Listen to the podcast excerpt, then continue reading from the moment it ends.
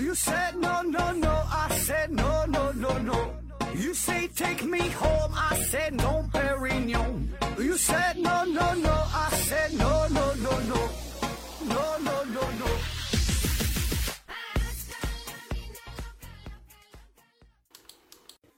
拼命探索，不计后果。欢迎您收听《思考盒子》，本节目由喜马拉雅平台独家播出。嗯，这期还是回答听友问题啊。第一个问题，这是代码提问说：何子老师你好，问两个问题。第一，《三体》里边儿，嗯，质子和三体人使用的量子通讯是跨越光速的无延时通讯啊，这个在理论上能实现吗？第二呢，是说看到这个高铁呀，或者是跑车夸张的造型，确实啊，觉得线条很美。嗯，说什么所谓的流体力学，那纳闷了，阻力最小的形状不应该是图片上两个最简单的形状吗？啊，他说这图片就是这个水滴形啊。嗯，第一个问题啊，说这个超光速通讯啊，嗯，这事儿在咱们现在所认知的这个宇宙当中是不可能存在的啊。那么至于说小说中的事儿，那小说毕竟是小说，这个和现实和这这个还是有很大的差距哈。这个咱就别往一起扯了，这个它这保证它就实现不了啊。嗯，下一个问题就是说第二个的这个事儿，说这个关于高铁和跑车的造型哈，为啥要造成那样式儿的？其实呢，这个造型并不是为了追求美，起码说并不是单纯的为了追求美。啊，为啥整成这个造型？这是一个折中的结果。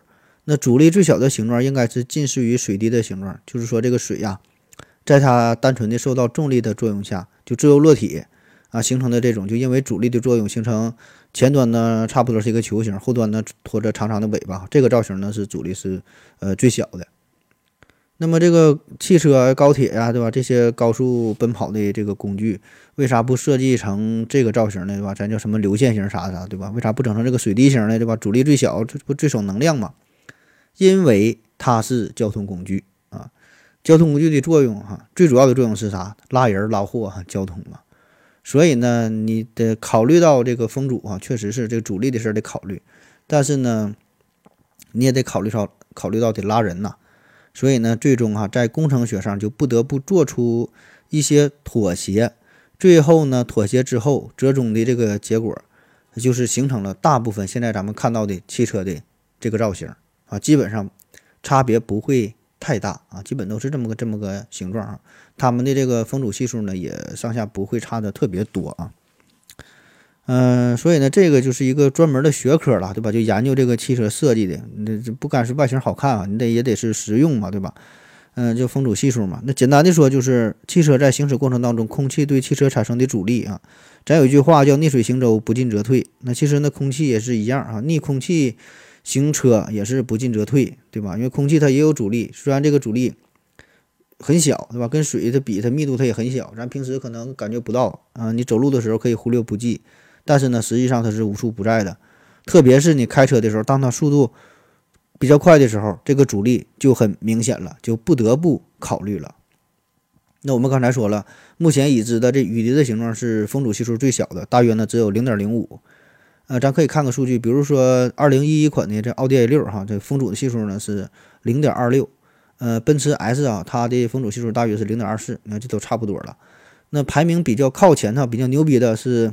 有大众有一款车啊，这 XL1 啊比较罕见啊，这个车它风阻系数呢，嗯，说是只有零点一九，你看它只有零点一九，它已经小于零点二了，就是在汽车里边算是挺低的了哈，挺低了，挺牛逼了。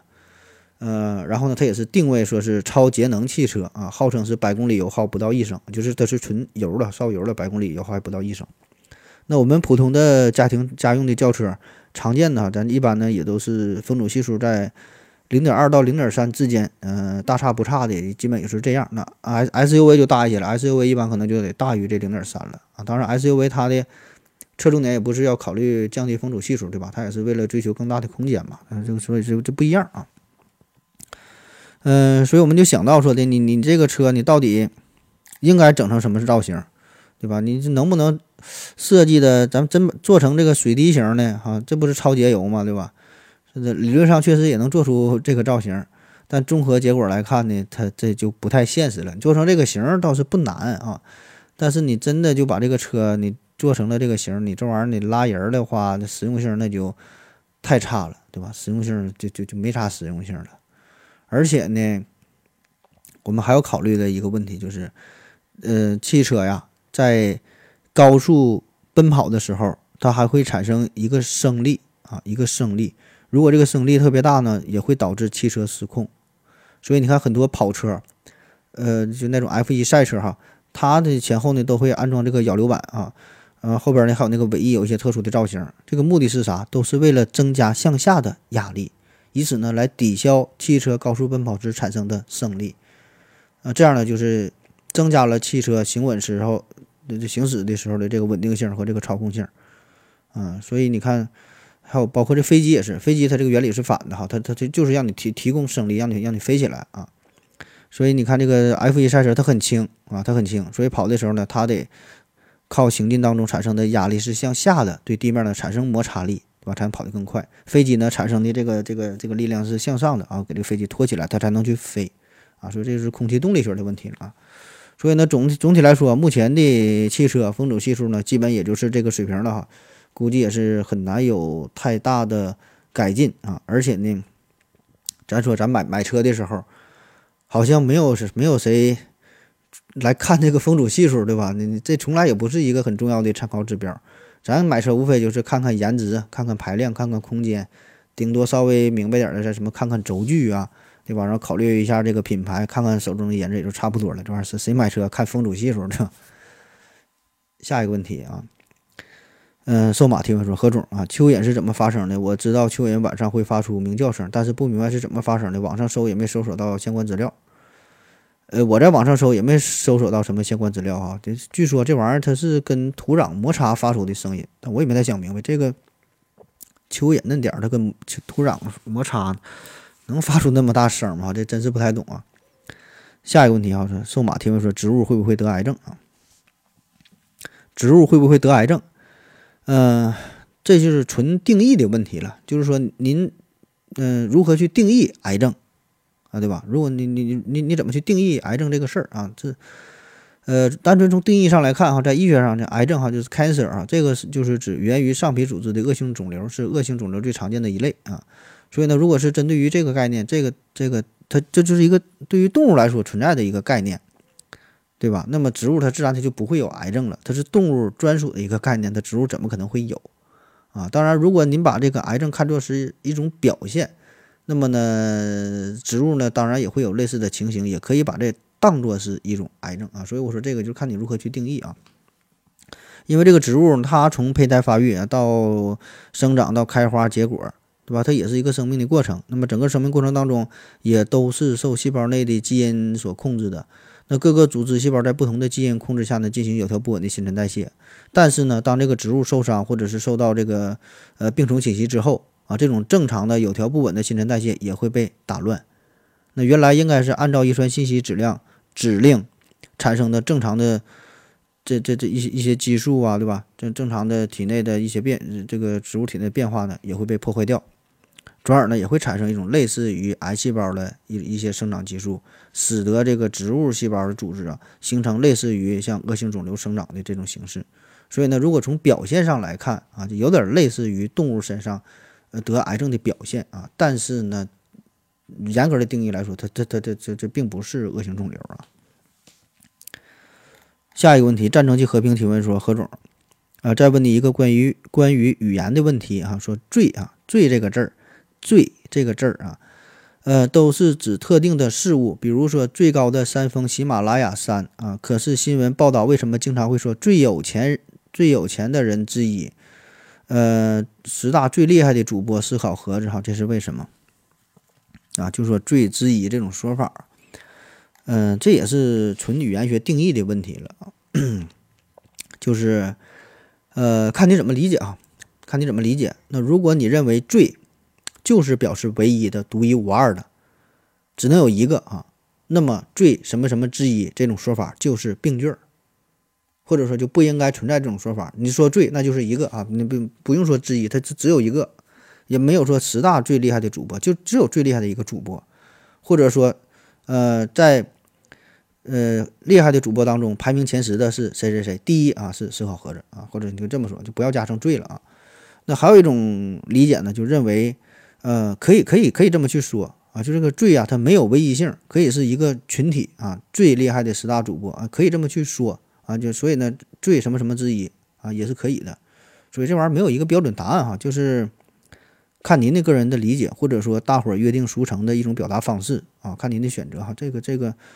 嗯，没有必要争论，也没有必要咱给他下定义哈，怎么理解都行。语言这个事儿嘛，就是大众能够接受、能够理解，就是为了沟通的便利啊。所所以，如果您觉得说思考盒子是全平台啊最厉害这个十大什么最厉害的主播之一，有语病的话，就把之一去掉就完事儿了啊。下一个问题，听友二九八二二幺五零二提问说，盒子老师还会出呃割韭菜系列吗？啊，这是说咱们这个。之前韭菜收割机系列哈，这个反响不错哈，大伙儿都挺爱听。关于这个割韭菜这个事儿哈，大伙儿非常关心，对吧？这也是也是也是觉得挺好玩儿，然后你是担心自己被割哈。现在你这个韭菜，你就是韭菜的命了，你躲你也躲不开。呃，咱们不仅要出这个系列了哈，而且咱马上要进行实战，马上也要开始收割韭菜了啊。所以您各位别着急哈，做好准备哈，各位都躺好了啊。下一个问题，豆角没人用吗？提问说，何志老师。嗯，现在呀，现在呀，西医水平到哪里了？我怎么膝盖受伤，跑步都检测不出来呢？拍片子说没有问题啊，自己注意不要剧烈运动就好。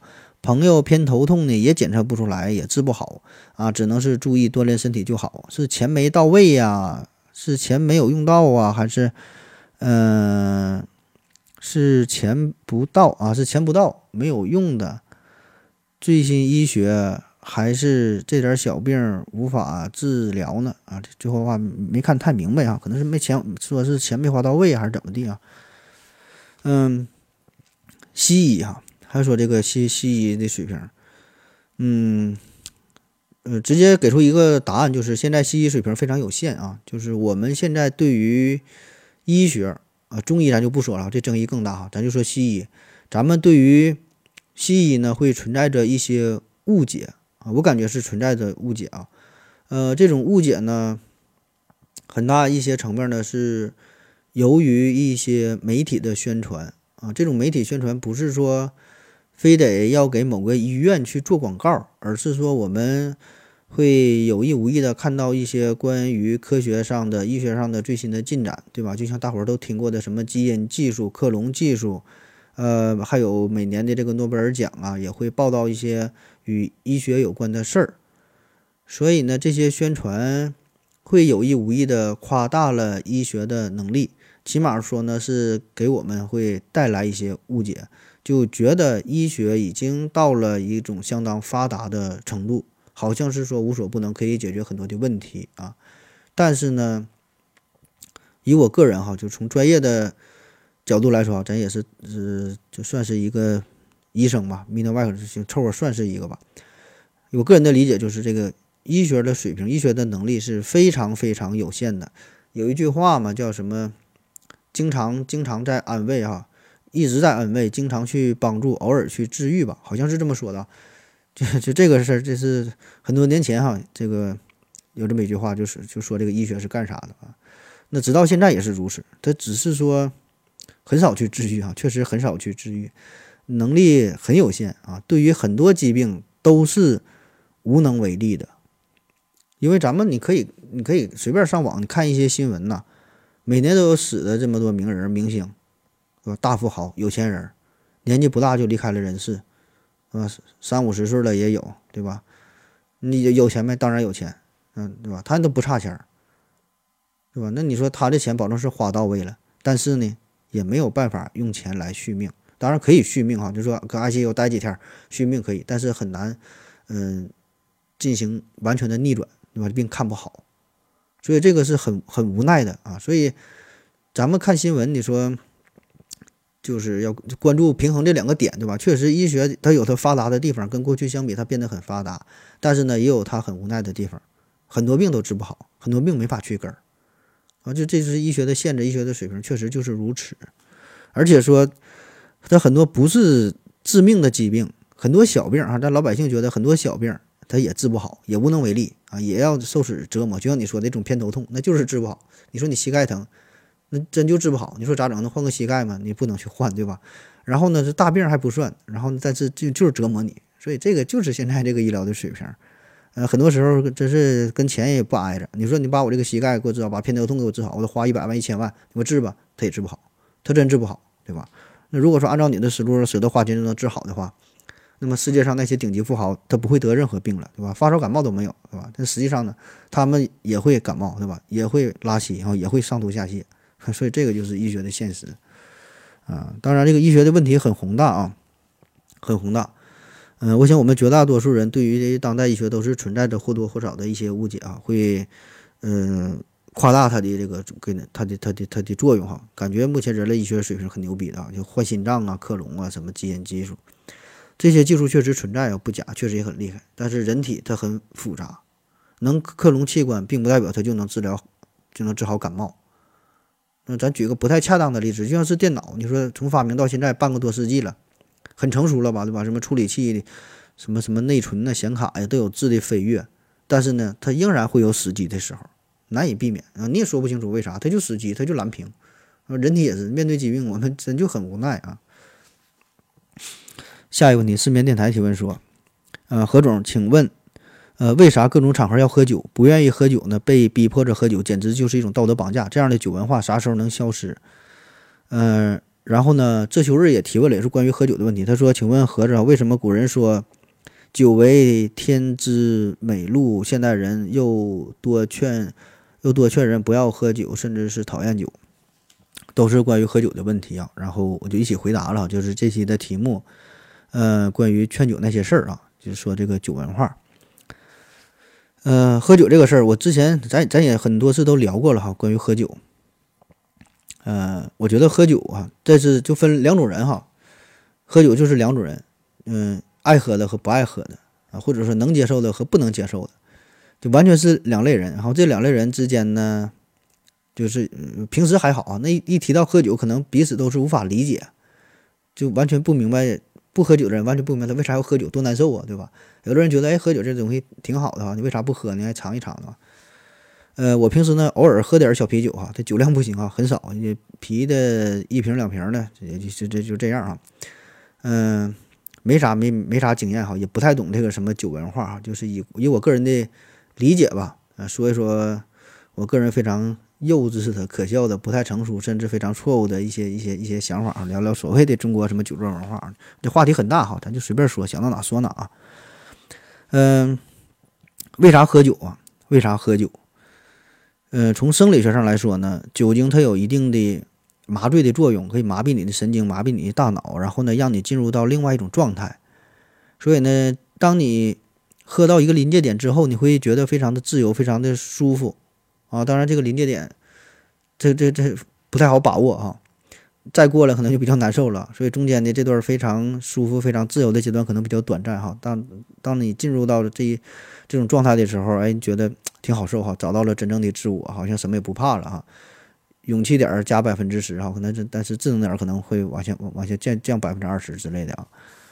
啊，当然这个事儿跟酒桌文化关系并不大啊，这是您自己喝酒，或者是说三五知己特别好的朋友之间喝酒会出现这种状态，就是觉得很舒服的状态啊。但是咱说的这个酒桌文化，这种情况之下舒服的少。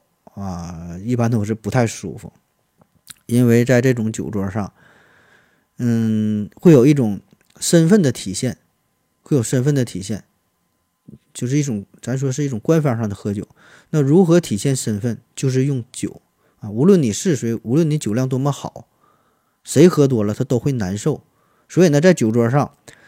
喝酒其实和遭罪这没啥区别哈，这就是一个事儿。只不过呢，喝酒这种说法是比较委婉的啊，让你喝酒其实就是让你遭罪嘛，对吧？呃，非非常委婉、非常隐晦的一种表达。那么，如果您是一个酒桌上的主角，那么你就可以让别人来喝酒，让他来遭罪，以此呢获得自己的成就感，找到自己的这个这个这个主动权。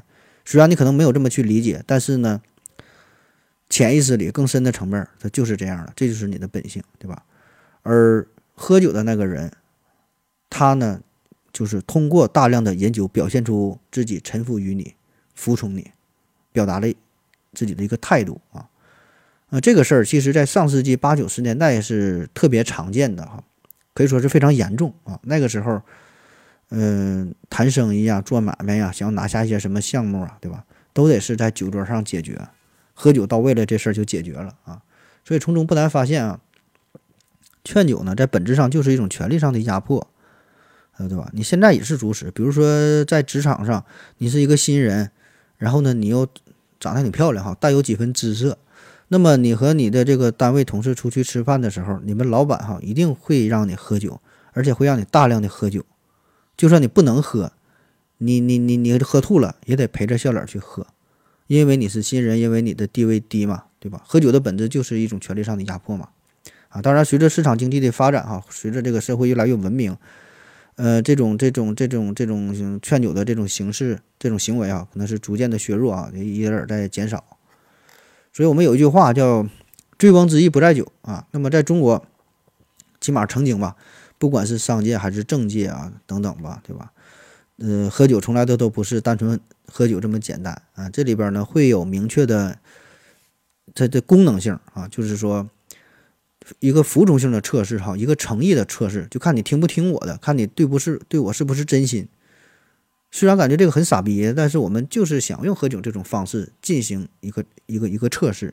那所谓这个服从性的测试，那劝酒者通常就是身份比较高的那个人，他说我让你喝，那你就得喝，对吧？他通过观察你是否服从他的命令，能不能为了所谓的。这个场面儿哈，来伤害自己的身体，以此来判断他对你的这个服从的程度，听着感觉有点不可理解啊。可是仔细一想啊，确实就是这么回事儿，啊，其实就是一种典型的权力的彰显的方式。大伙儿都知道喝酒难受，都知道喝多了会丑态百出，对吧？喝到一定程度了都会吐，对吧？第二天也难受啊。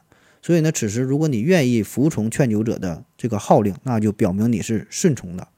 那么这个权力持有者在酒桌上啊，就可以非常享受这个氛围、这个感觉啊，他完全可以控制你。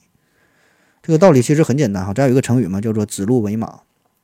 指鹿为马呀，这就是一个最典型的服从性的测试，对吧？难道上级心里他不知道这是一只鹿吗？他当然知道这是鹿了，对吧？下级呢也知道这个鹿，对吧？他也不瞎，谁都知道这是一只鹿。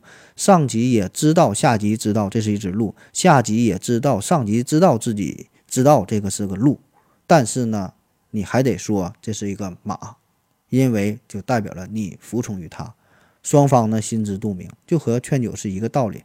劝你你就得喝，大伙儿都知道这个难喝，都知道对身体不好，第二天还得难受，但是你还得喝，这是领导在考验你啊！这这就有点像这个某些什么入会仪式哈，都得是通过伤害自我来表示一种服从的姿态。